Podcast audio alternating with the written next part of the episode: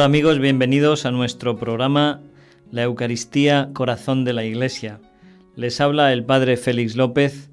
Como saben, en estos programas estamos tratando sobre el Instrumentum Laboris, ese documento de trabajo. Este documento se llama así con este nombre latino, Instrumentum Laboris, instrumento de trabajo, y ha sido redactado recopilando las sugerencias, las respuestas a algunas eh, preguntas, algunas líneas que habían sido trazadas en otro documento precedente llamado Lineamenta, que había sido enviado por, por Roma a los distintos obispos, facultades de teología, para recoger de alguna forma el sentir de la Iglesia, para constatar cuál es la realidad pastoral que estamos viviendo y desde esa realidad poder dar eh, normas, directrices, poder reafirmar la doctrina para que este misterio de la Eucaristía sea vivido, conocido, amado,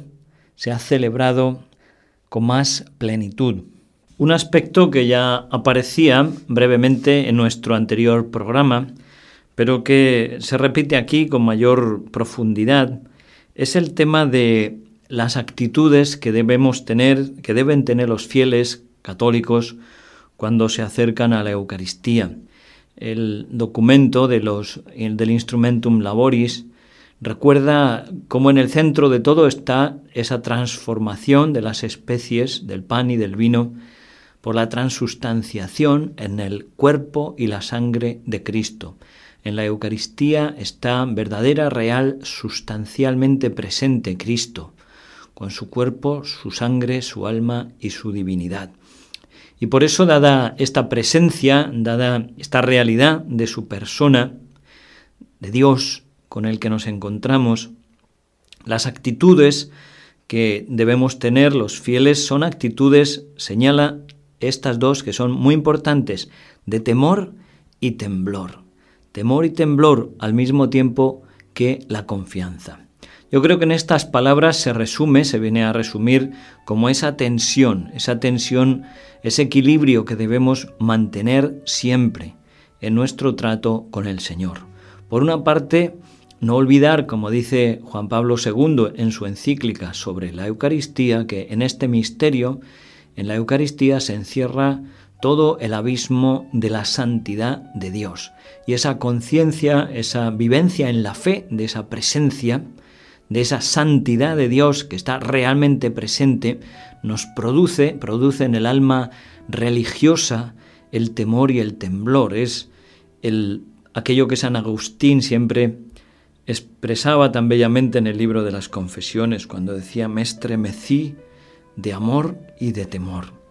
Y al mismo tiempo, junto con ese respeto, esa reverencia, ese santo temor de Dios, infundido en nuestros corazones por el Espíritu Santo, debemos mantener siempre una confianza grande, porque somos hijos de Dios.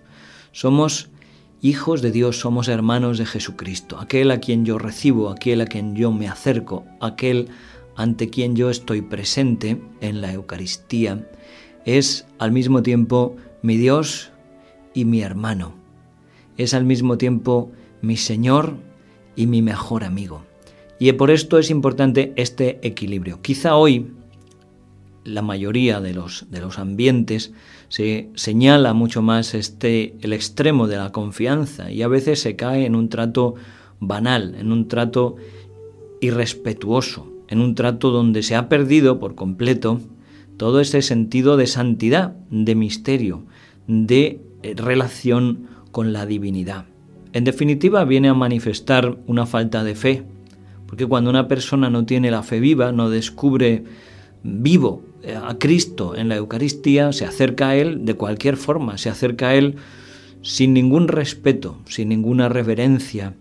Y este respeto y esta reverencia se manifiestan simplemente en, las actitudes, en los gestos, en la forma de comportarse, de moverse, de recibirlo, de tocarlo a veces en los gestos de la cara, en todas las cosas, porque la persona manifiesta con su comportamiento lo que lleva dentro, vive o no vive.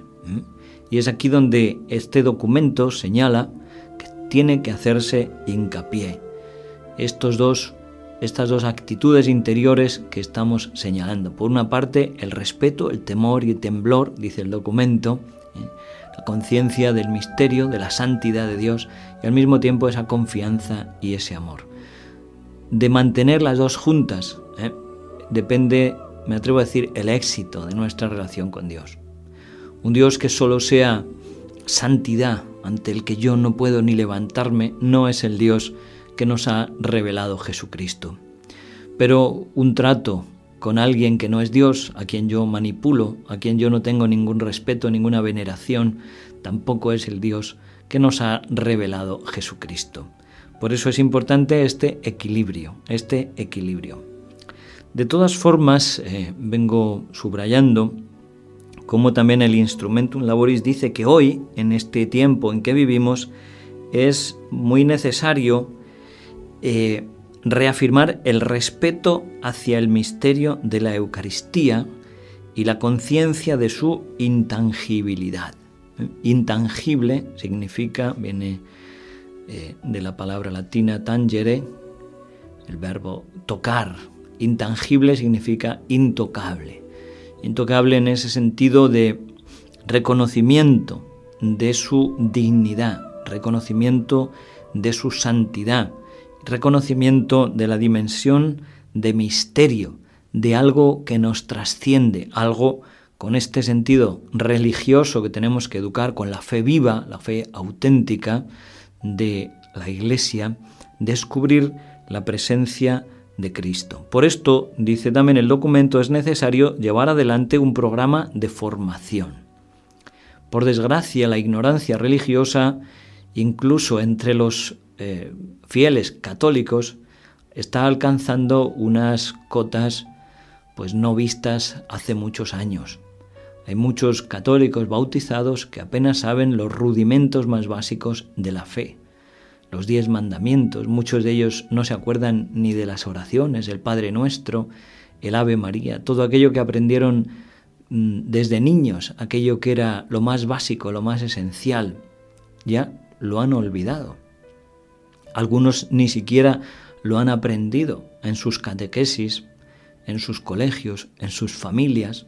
Y esta crisis, eh, esta deficiente formación afecta muchísimo a la vida también de trato con los sacramentos. ¿Cómo puede uno valorar la misa? ¿Cómo puede uno apreciar la misa? ¿Cómo puede uno vivir la misa si no sabe lo que es? Si no sabe en qué consiste, si no sabe lo que sucede, si nadie le ha educado en ese misterio, si son realidades que, que le trascienden o que resultan completamente ajenas. Señala el documento, como digo, la necesidad eh, de un programa articulado de formación. Es una tarea importante en las parroquias, las catequesis, los colegios. Esta formación, este educar en el trato con Dios, educación en la fe a nivel intelectual y también a nivel eh, vivencial, a nivel personal, de encuentro personal con Cristo, que es la esencia también de nuestra fe. Y finalmente, en este aspecto, está pidiendo el documento, este documento del Instrumentum Laboris que venimos comentando, está pidiendo la existencia de ambientes ejemplares en, en los cuales la Eucaristía sea celebrada verdaderamente, correctamente y sea aceptada con fe. Existencia de ambientes ejemplares, es decir, que haya templos, que haya comunidades, que haya parroquias, donde la Eucaristía verdaderamente se celebra como la Iglesia quiere que se celebre, de acuerdo a las normas litúrgicas, no solamente en este aspecto externo, sino que los pastores, a través de su palabra, de sus homilías, de catequesis, logren transmitir y crear en sus fieles este ambiente de fe, de veneración, de descubrimiento del misterio,